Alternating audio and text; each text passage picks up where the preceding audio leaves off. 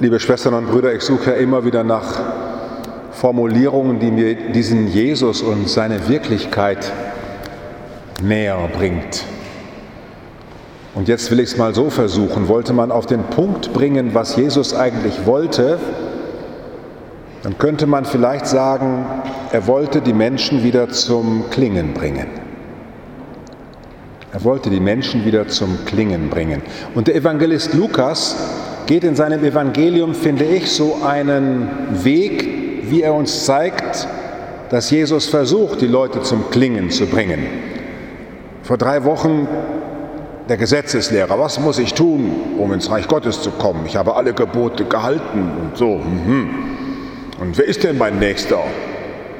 Also so eine hölzerne und trockenes Instrument, das alles richtig macht. Und wie bringt man das jetzt wieder in Schwingung, dass man nicht an den Paragraphen hängen bleibt?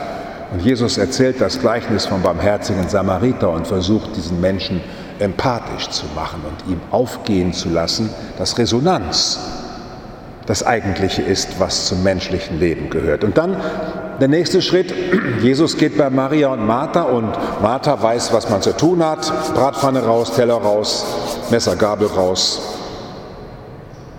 Und sie übersieht völlig, dass Jesus eigentlich ein ganz anderes Anliegen hat. Sie ist so beschäftigt. Sie klingt gar nicht mehr, sie macht alles richtig, aber sie schwingt nicht mit ihrem göttlichen Gast. Maria hat das Bessere erwählt, sie schwingt und klingt. Und dann wird Jesus gezeigt, wer sich selber ins Klingen bringt, der auf dem Berg ist und für sich alleine betet, als wollte er sich wieder in Stimmung bringen. Also bitte nicht falsch verstanden in Stimmung bringen, sondern er wollte mit dem Klang Gottes wieder sich in Übereinstimmung bringen.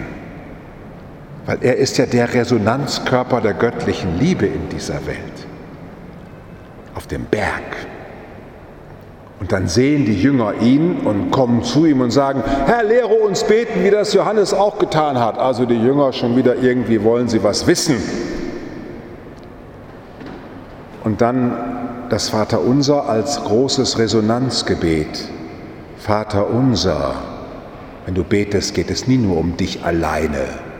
Man ist immer in, einer, in einem Orchester eingebunden. Unser tägliches Brot gib uns heute.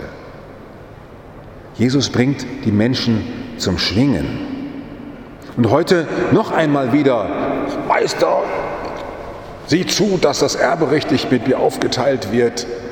Und Jesus spürt, da spricht einer mit ihm, der klingt auch nicht mehr.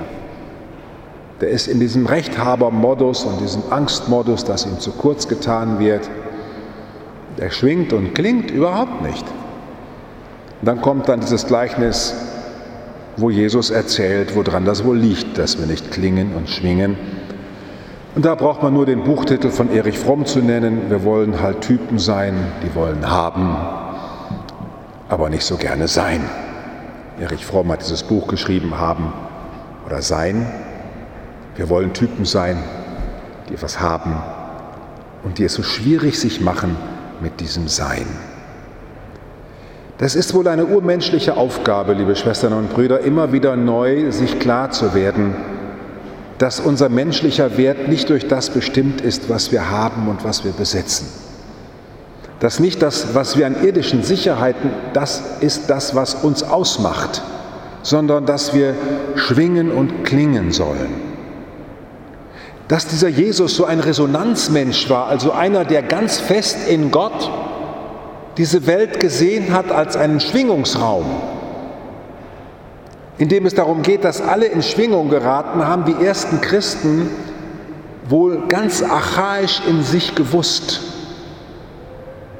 Und wenn sie die Taufe gefeiert haben, und davon ist der Kolosserbrief in seinem dritten Kapitel ein, eine, ein Reflex, wenn sie die Taufe gefeiert haben, sie sich ja ganz nackt ausgezogen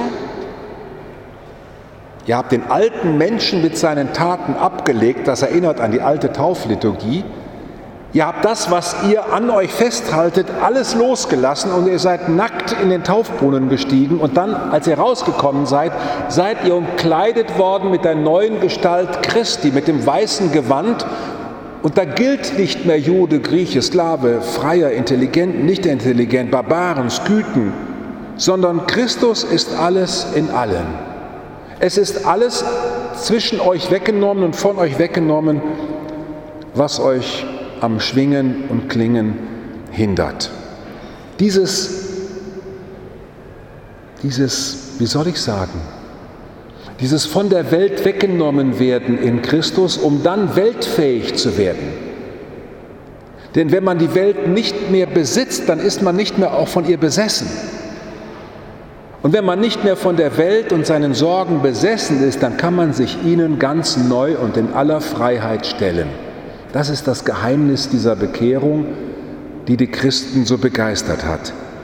Dass ich mit dem Schöpfer allen Lebens verbunden bin, in ihm mich immer neu stimmen kann, um dann mit ihm in die Welt zu gehen, ihm meine Hand zu geben, meine Stimme zu geben, meinen Verstand zu geben, um alles, was an Grenzen zwischen Menschen aufgerichtet ist, zu überschreiten. Richtet euren Sinn auf das, was oben ist, nicht auf das Irdische. Ihr seid mit Christus auferweckt.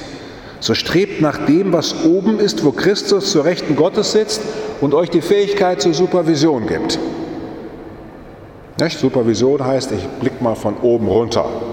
Da muss man sich ja schon manchmal ein bisschen kaputt lachen, was man alles für wichtig findet und was man alles für wichtig macht. Von oben her gesehen wird manche große Sorge von selber klein.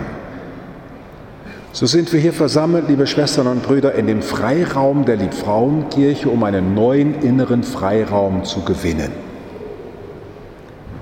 Zu überprüfen, woran hängen wir und ist das richtig, dass wir daran hängen? Könnten wir wie der heilige Franziskus eine Freiheit entwickeln, die uns weltfähig macht?